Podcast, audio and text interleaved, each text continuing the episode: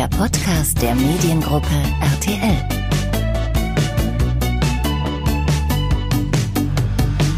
Herzlich willkommen zu einer neuen Folge. Ich bin Niklas Fautek aus der Vox Kommunikation und heute geht es um die neue Serie Das Wichtigste im Leben. Das Wichtigste im Leben mit Jürgen Vogel und Bettina Lambrecht in den Hauptrollen könnt ihr ab dem 5. Juni mittwochs um 20.15 Uhr sehen. Natürlich bei Vox. Über die neue Familienserie habe ich kurz vor dem Start mit Richard Kropf, dem Serienschöpfer, und mit dem Head of Fiction bei Vox, Hauke Bartel, gesprochen. In einer wahnsinnig schönen Altbauwohnung, die leider ein bisschen Hall mit sich gebracht hat, erzählen mir die beiden beim Pressetermin, wie die Idee zur Serie entstand und äh, wie die Idee überhaupt dann zu Vox kam und natürlich, wie ihre Arbeit hinter den Kulissen aussieht. Also trotz Hall viel Spaß beim Anhören. Herzlich willkommen, ähm, Hauke. Herzlich willkommen, Richard. Ähm, schön, dass ihr im Mediengruppen RTL Podcast zu Gast seid. Ihr seid die Verantwortlichen äh, der neuen Vox-Serie Das Wichtigste im Leben. Und ähm, es geht jetzt endlich bald los. Am, wann ist es soweit? 5. Juni, 20.15 Uhr. Doppelfolgen. Genau, mittwochs auf Vox. Hauke, du bist ähm, Head of Fiction bei Vox. Ähm, vielleicht kannst du uns ganz, ganz kurz erzählen, worum geht's in der Serie und warum, warum passt äh, die Serie so perfekt zum Sender? Äh, ja, das Wichtigste im Leben ist eine Familienserie, ähm, bei der die Geschichte von Kurt und Sandra Fankhauser erzählt wird, die äh, drei Kinder haben. Der älteste, ähm, Philipp, ist adoptiert, ähm, gilt als großes Basketballtalent. Sein Vater trainiert ihn und der eröffnet seiner Familie dann aber von einem Tag auf den anderen, dass er statt Basketball äh, lieber Balletttänzer werden möchte. Ähm, und gleichzeitig ähm, äh, bekommt der Jüngste äh, der Familie, Theo, ähm, einen äh, kleinen Hund geschenkt, mit dem er plötzlich zum ersten Mal richtig aufblüht. Ähm, und dieser Hund äh, verschwindet aber just äh, als Theo sozusagen zum ersten Mal mit dem Hund unterwegs ist. Und das sind die beiden, ich sag mal, auslösenden Ereignisse der Familiengeschichte. Und ja, daraus ähm, entwickelt sich dann eine sehr turbulente, sehr unterhaltsame und auch sehr bewegende Geschichte dieser ja, fünf Funkhausers. Und äh, das glaubst du passt perfekt zu Vox, ähm, weil es, weil es ähm, authentisch, herzlich erzählt ist? Oder was, was macht es so aus, dass es, dass ihr gesagt habt beim Sender, ja, das, das müssen wir unbedingt machen? Also wir haben schon länger ähm, nach besonderen Familienserien Ausschau gehalten. Ich glaube, die Familienserie steht so ein bisschen vor einem, vor einem Revival.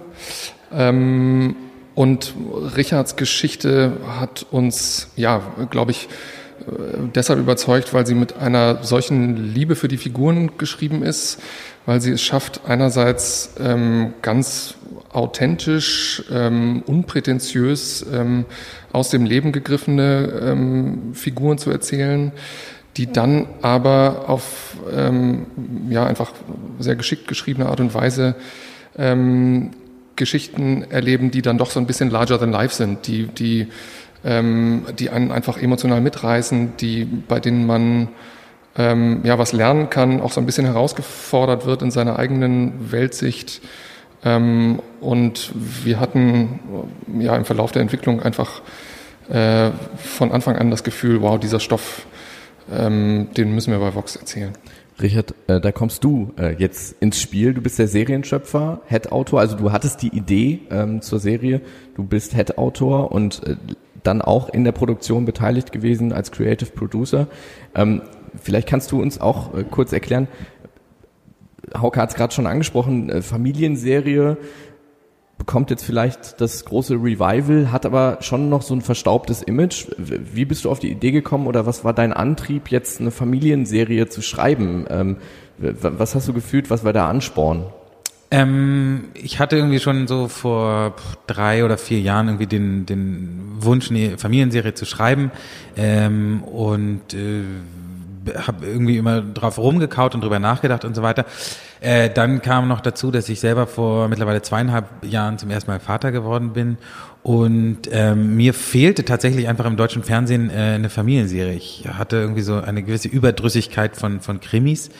Ähm, bin selber irgendwie sehr interessiert an Familiengeschichten und Dynamiken und so Und dann habe ich das ähm, Hauke, äh, habe ich ihn angerufen und ihm das äh, auf sehr kurzem Wege erzählt und er hat gesagt, es interessiert ihn erstmal, schreib mal ein bisschen was auf.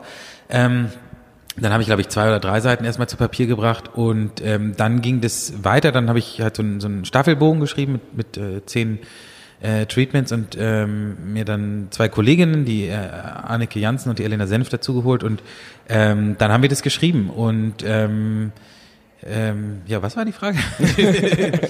was da so dein Ansporn war, aber ich glaube. Ja, genau, also genau, und ich habe einfach früher äh, ganz gerne Familienserien geschaut. Also meine Lieblingsserie war immer Wunderbare Jahre. Ähm, ich weiß nicht, ob du das mal gesehen hast. Ich, äh, könnte es sein, äh, dass ich zu jung bin dafür? Ich, möglicherweise. Es gibt so, aber ohne jetzt sagen zu wollen, dass du DVD. alt bist. ja, das war so ähm, Anfang bis Mitte der 90er, das okay. kann sein. Ähm, ja, und irgendwie hat mir diese Tonalität sehr gefallen, die Unaufgeregtheit, die aber trotzdem, äh, wo es trotzdem immer ein gewisses Drama gab äh, in den kleinen Dingen. Ähm, so und und äh, so, das war irgendwie äh, über einen großen Bogen, wenn man so will, äh, eine eine gewisse Inspiration auch. Mhm. Ähm Jetzt habt ihr gerade schon gesagt, du hast Hauke angerufen. Äh, der Serienschöpfer ruft beim Sender, klingelt einfach mal durch und äh, pitcht am Telefon die Idee. So einfach läuft es und dann wird gedreht.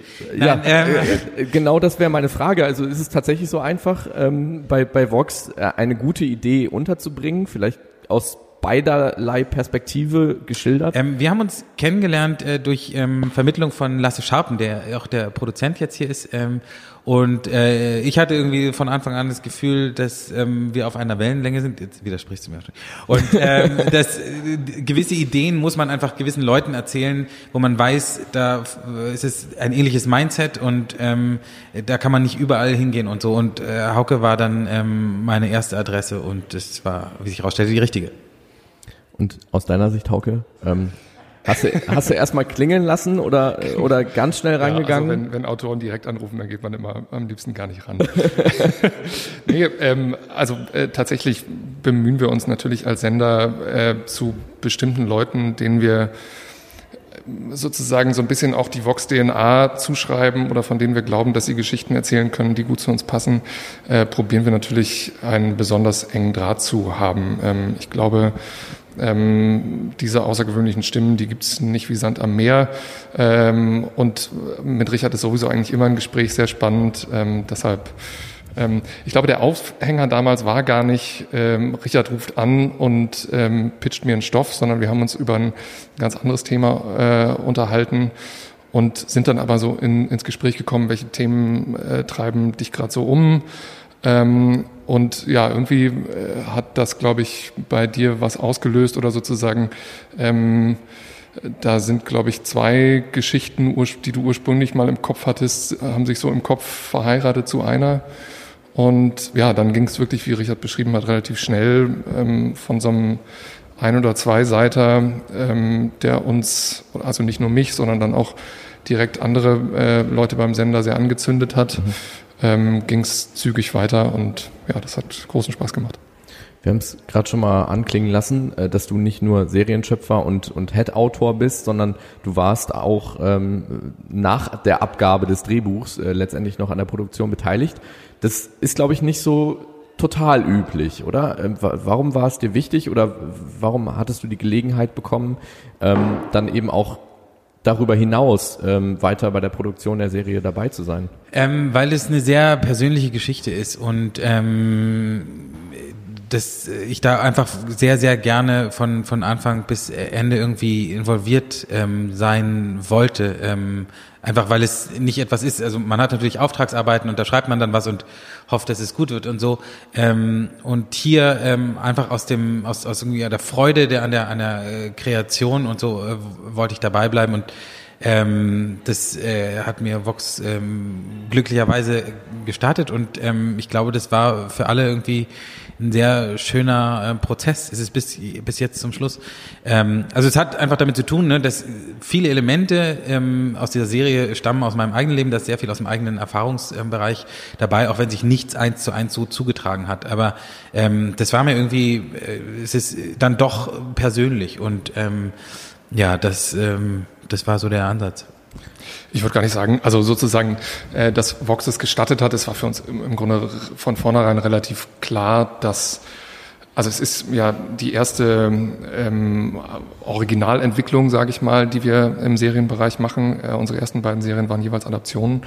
Und bei so einer Serie, die ja auf einer Grundidee, einer erzählerischen Vision einer Person äh, basiert, da ist man, glaube ich, gut beraten, wenn man die Person so, so weit wie möglich in alle kreativen Prozesse äh, einbezieht. Und das ging sozusagen beim Casting los. Ähm, auch die Regiegespräche liefen ähm, mit Richard gemeinsam, äh, sämtliche Abnahmen bis zur Musikbesprechung und auch im Marketingkonzept jetzt ähm, hat ähm, Richard mitgesprochen. Und das war äh, für uns in der Intensität auch ein neuer Prozess, aber ein ja, sehr, sehr ähm, produktiver, sage ich mal. Also durchaus eine äh, Serie, in der du viel Privates hast einfließen lassen, auch wenn du, wenn du sagst, nicht eins zu eins, aber so Situationen, die man vielleicht irgendwie erlebt hat oder Gedankenspiele. Ähm, ist das auch der Grund, warum ähm, alle Beteiligten, ähm, egal wann und wo über diese Serie bislang gesprochen wurde, sowohl im Pressefolder von den Schauspielern, aber auch von dir, Hauke, ähm, alle Beteiligten ähm, betonen, wie authentisch dieses Drehbuch geschrieben ist. Also im, ich habe Jürgen Vogel, äh, kann ich zitieren, die Drehbücher haben mich überzeugt, die Geschichte und die Art, wie die Figuren beschrieben werden, liest man selten. Bianca, die die Tochter spielt, hat gesagt, ich habe noch nie an einem Projekt mit so einem schönen Drehbuch gearbeitet. Ähm, wir waren gestern im Rahmen der Republika äh, bei Meet the Teams, einem, äh, einer Session, wo auch die Serie vorgestellt wurde und da schwappte das auch äh, immer wieder rüber, ähm, dass, dass du so einen ganz besonderen, ähm, also eine ganz besondere Art hast, Drehbücher zu schreiben. Ist das was, was dir äh, sofort auch aufgefallen ist, als du das erste Mal was dann gelesen hast nach dem Telefonat und gesagt hast, ja, das ist es? Ja, es war äh, leider, oder was heißt leider, es war sogar noch ein bisschen ähm, eine andere Situation. Ich habe, also wie gesagt, ich kannte ähm, das, das Kurzkonzept, ich kannte das Langkonzept, ich wusste sozusagen, wo, wo die Geschichte hingeht und habe dann aber die erste Fassung des Drehbuchs gelesen auf einem Flug von Köln nach Berlin ähm, und kann mich daran erinnern, dass ich da im Flieger saß und mehrfach laut aufgelacht habe und am Ende ähm, sozusagen der, mit der letzten Szene des Piloten musste ich wirklich mit den Tränen kämpfen. Und das, äh, das also ich bin jetzt äh, Meinst Abnahmen, du häufiger auf in, in Abnahmen und so sind alle Leute immer genervt von mir, weil ich relativ wenig Regung zeige. Äh, also ich tendiere da, glaube ich, nicht unbedingt zu. Und bei dem Stoff war es, aber hatte man von vornherein irgendwie das Gefühl, da ist ähm, einfach was, was sehr Besonderes. Und ich wurde ziemlich komisch angeguckt, aber wusste dann, äh, dieses Projekt müssen wir unbedingt machen. Nachdem die Stewardess dir das Taschentuch gereicht das Taschentuch, hat. Genau. Richard, aber liegt es tatsächlich an, an, an diesen privaten Einflüssen, Inspirationen, die äh, ja, ich, einfließen? Privat vielleicht, also ich würde eher sagen äh, persönlich, aber ich habe einfach ähm, Dinge äh, aufgeschrieben und, und benutzt, ähm, also oder anders ausgedrückt, ne, in, in meinem Leben, ich bin noch mit keinem Mord konfrontiert worden. Ich habe ähm, meine Großmutter äh, sterben sehen, aber sonst war da keinerlei Kriminalität. Und ich glaube, dass es sehr vielen Leuten in, in Deutschland ähnlich geht, dass diese Kriminalität und so, dass das alles hauptsächlich im, werden sie damit im Fernsehen konfrontiert. Und mhm. die Dramen meines Lebens, die waren halt kleiner. Und trotzdem waren die für mich äh, doch ähm, sehr eindrucksvoll. Und äh, diese Geschichte mit dem, mit dem Hund, äh, die Hauke ja, äh, die hat sich tatsächlich fast eins zu eins so zugetragen. Ähm, und das war für mich in, in meiner Kindheit war das das Schlimmste, was passieren konnte. Und ähm, ich wollte einfach diesen Dingen davon erzählen und, und diesen Dingen äh, Raum geben. Und ähm, deswegen ist es so geworden. Also ich habe mich versucht, nicht an anderen äh, Konzepten zu orientieren, sondern es äh, so aus meinem eigenen persönlichen Erfahrungsschatz zu erzählen. Und, und dann ist das so geworden. Ich glaube, das ist auch tatsächlich einer der Faktoren, der diese Geschichte so, so passend zu Vox macht, dass da eben genauer hingeschaut wird, dass ähm, nicht probiert wird, eine Geschichte irgendwie künstlich aufzublasen und ganz viel Welle zu machen, sondern ähm, ja, dass ähm, man im Kleinen eben sehr bedeutungsvolle Dinge erzählen kann. Und ähm, ja, insofern ähm, freuen wir uns da schon sehr drauf. Jetzt äh, kommen wir vom Drehbuch mal auf äh, die Personen, die das Drehbuch dann ausfüllen äh, sollen in der, in der Serie. Ähm, ist es so, dass ihr ähm, beim, beim Erarbeiten der Serie schon klare Vorstellungen hattet, ähm, na, natürlich wie die Person sein soll oder der Schauspieler sein soll, der das dann verkörpert, aber vielleicht sogar, äh, wer, wer es sein könnte? Hatte, hatte man so einen Cast quasi schon irgendwie im Kopf oder ähm, musstet ihr da länger suchen? Wer passte da drauf? Also ich kann mich tatsächlich erinnern, dass im, im ersten One-Pager, den du mir geschickt hast, war auf jeden Fall die Rolle Dinko. Ich weiß nicht, ob sie damals schon Dinko hieß, war aber schon sozusagen Alexander Jovanovic zugeschrieben. Okay. Also okay. Der war offiziell sogar der Erste, der sozusagen zumindest im ja, das, Kopf ähm, stand. Also es war auch die einzige Figur. Äh, man muss sagen, Alexander Jovanovic, den kenne ich seit äh, 15 Jahren mittlerweile, ist es mein Nachbar und der spielt meistens Gangster und, und böse Typen und Antagonisten und der erzählte mir irgendwann nach Jahren erst, dass er früher mal Ballett getanzt hat. Und ich konnte das nicht glauben, weil es gar nicht zu ihm passt, äußerlich. Ne? Und dann haben wir sehr lange darüber gesprochen und dann habe ich gesagt, wenn ich eines Tages irgendwann mal was über Ballett schreiben werde, dann wirst du der Lehrer sein. Dann musst du das beweisen. Und ähm, dann habe ich gesagt, so, pass auf, wir drehen jetzt ähm, und du krieg, wirst einen Anruf kriegen, äh, ob du diese Rolle spielen willst und du kannst jetzt nicht kneifen. Und das war aber auch die einzige Figur. Ähm, bei, bei den anderen hatte ich niemanden im Kopf. Äh, die Vorschläge kamen, also Jürgen Vogel kam von euch. Ähm, den, Weiß ich ehrlich gesagt. Ja, ja, doch, das war Fraukes Vorschlag äh, von, von Vox. Ähm, und dann haben wir äh, Konstellationscastings gemacht, ne? Also äh, geschaut, wie funktioniert diese Familie zusammen, wie, wie funktionieren die Schauspieler zusammen, ähm, vor allen Dingen die Kinder, da hat äh, die Casterin einen hervorragenden Job gemacht, das war nicht einfach zu finden. Ähm, und das ist meines Erachtens sehr gut geglückt, weil ich schon nach dem ersten Drehtag das Gefühl hatte, wir haben hier eine gewachsene Familie ähm, und äh, die kennen sich, ja, auch wenn die erst zusammengewürfelt am Set natürlich aufgetaucht sind, die kennen sich, die kennen ihre Macken, die, ihre Befindlichkeiten und so. Das war, ähm, das war ein riesen, Riesenglück und natürlich auch eine tolle Leistung der, der Caster. Also ich muss auch sagen, also, ähm, wir hatten ja, also Jürgen stand dann schon irgendwann fest und dann haben wir die, die Rolle Sandra ähm, gecastet in Konstellationen und ähm, als dann Bettina Lamprecht irgendwie mit im Raum war, äh, hat man ist so plötzlich so der Groschen gefallen und man äh, alle, die das dann gesehen haben, gesagt, ja wunderbar, äh, die muss es sein. Und ähm, ich finde, die beiden haben auch eine, eine so fantastische äh, Energie miteinander. Ähm, ja, macht einfach großen Spaß, den zuzuschauen. In der Serie geht's ähm, auch um, um Träume. Was, was hat man für Vorstellungen im Leben? Was möchte man erreichen? Was, was kann man noch äh, erreichen? Ähm, muss man äh, geplante Pfade sozusagen irgendwie verlassen, um nochmal was anderes zu machen? Ähm, habt ihr selbst in, in eurem Leben, äh, noch Träume klingt so, als, als wäre es bald rum, aber habt ihr, habt ihr sowohl beruflich als auch privat noch, noch etwas, wo ihr auch sagt, ja, ähm, insgeheim brenne ich dafür, dass das will ich unbedingt noch machen. Also Familienserie war, so klang es jetzt gerade raus, bei dir ein sehr großes Anliegen, das äh, irgendwann dann in die äh, Tat umzusetzen. Aber gibt es noch irgendwie etwas, was ihr, wo ihr so ganz persönlich sagt, ja, ich will Basketballspieler oder Balletttänzer werden? Also ich, ich muss sagen, äh, wenn man mir vor fünf Jahren gesagt hat, du wirst mal äh, bei Vox Mitentscheidungen darüber treffen können, was für Serien das Licht der Welt erblicken und mit so äh, spannenden, klugen, äh, talentierten Leuten zusammenarbeiten zu dürfen, da hätte ich den für verrückt erklärt. Insofern, ähm, ich bin im Moment äh, an einer ziemlich traumhaften Position. Äh, keine Ahnung, was da noch kommt. Kann es noch schöner werden, als äh, Hauke Bartel äh, anzurufen und zu sagen, wir machen das mit der Serie? Nee, nee, tatsächlich wird es, äh, wird es schwierig, ähm, diese Qualität dieses Zusammenarbeitens jetzt ähm, zu wiederholen oder zu toppen. Äh, ich habe, glaube ich, diese, diese äh, Entscheidungsänderungen schon hinter mir. Äh, ich habe als Schauspieler angefangen und dann irgendwann mit Mitte 20 festgestellt, dass das nicht zum Oscar führen wird, was ich da an Talent mitbringe. Ähm, und das wurde irgendwann äh, schwierig und dann äh, habe ich mit dem Schreiben eben angefangen und das war, glaube ich, die, also ich will unbedingt beim Schreiben bleiben. Das ist meine meine ganz große Leidenschaft. Das, ähm, so, aber dieser Wechsel, der hat bei mir eben schon stattgefunden. Was wir hier aber auch in der Serie erzählen. Hilft der, äh, wenn ich kurz reingrätschen darf, hilft dir der Wechsel von selbst Schauspieler gewesen und eine Ausbildung gemacht? In, in New York warst du, hast du deine ja, Ausbildung gemacht?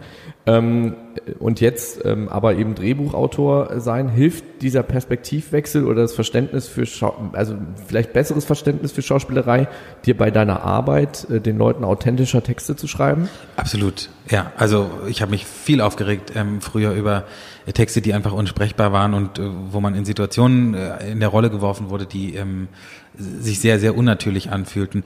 Ähm, das zum einen und zum anderen ist eben, dass äh, der, der, die Figur von Dinko, gespielt von Alexander Jovanovic, ist sehr nah angelehnt an einen Schauspiellehrer, den ich mal hatte. Also es hat in zweierlei Hinsicht geholfen. Was ich eigentlich noch sagen wollte, ist, ähm, dass wir aber auch hier nicht erzählen, ähm, äh, ändere dein Leben und folge deinem Traum, dann wird alles gut, sondern dass es eben auch wenn man mit 40 oder Mitte 40 sein Leben ändert, um einen alten Traum zu verfolgen, dass es keine Garantie ist, dass es dann klappt. Ne? Das, das ist häufig wird es so erzählt und dann war alles gut. Nein, also es kann halt für drei Tage gut sein und am vierten Tag äh, passiert wieder irgendwas und es gibt einfach diese Garantie für das Happy End nicht. Und trotzdem erzählen wir eine, eine Familie mit, mit sehr äh, optimistischen ähm, Lebensentwürfen. Ähm, also es ist nicht äh, depressiv oder so, auf keinen Fall, ähm, sondern es ist halt so wie das Leben. Man weiß was nicht, was, was morgen ist. Und wenn es heute gut ist, ist es keine Garantie für morgen. Mhm. Über den Punkt haben wir tatsächlich in der, in der frühen Stoffentwicklung mal gesprochen, äh, um den Plot von Sandra, äh, als es darum ging, dass Sandra ein Café gründen möchte, wo meine erste Reaktion war, ach Mensch, so dieser Traum des Caf von selbst gegründeten Café, das hat man irgendwie schon häufiger mal in einem Film oder so gehabt. du hast so. gesagt, ich weiß es noch genau, du hast gesagt, ich glaube, im deutschen Fernsehen sind genug Cafés eröffnet worden. hat er Richard gesagt, ja, meine das Mutter, stimmt. Meine Mutter hat den Traum auch noch. Nach ihrer äh, Krankenschwestertätigkeit will sie irgendwann noch im Dorf ein Café eröffnen. Ja, oder, und äh, oftmals ist es aber, oder im Grunde bisher äh, immer, und das stimmt dann eben auch, äh, war das sozusagen der fünfte Akt. Äh, also dann kam die, die, die äh, Effektmusik und das Café wurde eröffnet bei der, und äh, Cupcakes zur, zum, ersten, zum ersten Eröffnungstag. Und dann war der Film mit dem Happy End vorbei. Und so ist es aber eben ja im Leben nicht, sondern äh, die richtige Arbeit bekommt, äh, kommt dann eben nach der Entscheidung, okay, ich, ich riskiere das jetzt und mache das jetzt, ähm, auch wenn ich nicht weiß, wie es ausgeht. Und da setzt dann eben unsere Geschichte erst an. Jetzt äh, seid ihr an vielen Serien beteiligt. Du als äh, Verantwortlicher beim Sender ähm, hast beim Club der Roten Bänder mitgewirkt. Du ähm, hast äh, unsere zweite fiktionale äh, Serie mitbetreut. Jetzt äh, das Wichtigste im Leben. Ähm, du, Richard, äh, du warst beteiligt äh, beim äh, letzten Bullen, äh, beim Tatort Dresden. You are Wanted für Amazon, äh, Four Blocks. Ähm, guckt ihr, also welche Serien guckt ihr denn noch privat, wenn ihr nicht gerade selbst dran arbeitet? Gibt es irgendwas, was ihr jetzt vielleicht als äh, Hörer, Hörerinnen und Hörerempfehlung hier im Podcast, was ähm, sollte man sich unbedingt angucken, wo ihr nicht selbst die Finger im Spiel hattet? wo also, seid ihr richtig süchtig? Ich, äh, ich habe wirklich ein ganz ähm, seltsames Serien-Schauverhalten weil äh, ich ja sozusagen qua Beruf probieren muss, einen halbwegs breiten Überblick zu behalten. Deshalb habe ich von viel zu vielen Serien mal so einen Piloten oder so die ersten zehn Minuten gesehen. Mhm. Ähm, ja, um das so ein bisschen einordnen zu können und habe aber kaum mehr die Zeit, äh, Sachen wirklich, ja, eine, eine komplette Staffel zu schauen, sage ich mal. Aktuell ähm, natürlich Game of Thrones ähm, ähm, kommt man gerade nicht drumrum. Ähm, eine Serie, die mich in letzter Zeit sehr berührt hat, die glaube ich auch eine Empfehlung von dir war, war äh, Afterlife, die Ricky Gervais Serie, äh, sehr sehr toll. Äh, und eine Serie, die noch gar nicht draußen ist, ähm, die aber jetzt gerade auf der MIPCOM, einer Fernsehmesse, ähm, präsentiert wurde, die ich ziemlich außergewöhnlich fand, eine spanische Serie, Perfect Life heißt die ähm, im Grunde eine Geschichte von vier, äh, von drei äh, Frauen ähm, in der Mitte ihres Lebens, ähm, die großen Spaß macht, aber einen auch wahnsinnig berührt. Und das ist immer so eine Balance, die mich sehr neugierig macht. Hast du ähm, Escape, heißt sie so? Escape from Dunnemore gesehen? Nee. ja. ähm, das ist, äh, ich fand die wahnsinnig gut, soweit ich sie verstanden habe. Ähm, die läuft äh, nur im Pay-TV in Deutschland. Die ist von Ben Stiller und es geht um zwei Typen, die aus dem Gefängnis ausbrechen. Der eine von beiden ist Benicio del Toro, der einer meiner mhm. Lieblingsschauspieler ist.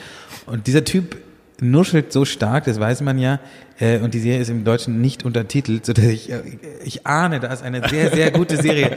Wenn ich sie verstehen würde, wäre sie noch besser. Ähm, ja, ich dachte, vielleicht hätte einer von euch die schon gesehen, das, das sah sehr, sehr gut aus. Ja, muss ich, also ja, leider, das ist halt auch das Problem, äh, wenn man in dem Bereich arbeitet, ist wie bei Büchern, je mehr man gesehen hat, desto mehr weiß man, was man noch nicht gesehen hat. Also die To-Do-Liste ist leider unerträglich lang. Man gerät immer tiefer in den, ja. in den äh, Tunnel, ja, okay. Vielen Dank, Richard. Vielen Dank, Hauke, für dieses äh, sehr unterhaltsame Gespräch zu das Wichtigste im Leben und natürlich eurer, eurer Arbeit daran, an der Serie und euren ähm, ja, Meinungen, ähm, euren Entwicklungen, wie diese Serie jetzt an den Start gegangen ist. Am 5. Juni geht's los. Mittwochs, 20.15 Uhr bei Vox in Doppelfolgen und äh, bei TV Now. Bei TV Now tatsächlich jeweils eine Woche vorher schon. Ähm, also wer es ganz eilig hat, der kann schon ab dem äh, 7, 29. Ist dann der 29. genau, äh, schon mal reinschauen. Und wir sind natürlich sehr gespannt, was äh, ihr äh, davon haltet. Ja. Vielen Dank. Vielen Dank. Vielen Dank, Niklas. Das waren Richard Kropf, Serienschöpfer und Head-Autor von Das Wichtigste im Leben und Hauke Bartel, Head of Fiction bei Vox. Das Wichtigste im Leben ab dem 5. Juni immer mittwochs um 20.15 Uhr. Natürlich bei Vox, also auf jeden Fall einschalten und ich hoffe, ihr hattet viel Spaß mit unserem Gespräch. Ähm, schaltet auch beim nächsten Mal wieder ein bei unserem Mediengruppen RTL Podcast. Äh, natürlich abonnierbar bei iTunes, Spotify oder Audio Now und bis dahin alles Gute. Ciao. War der Podcast der Mediengruppe RTL.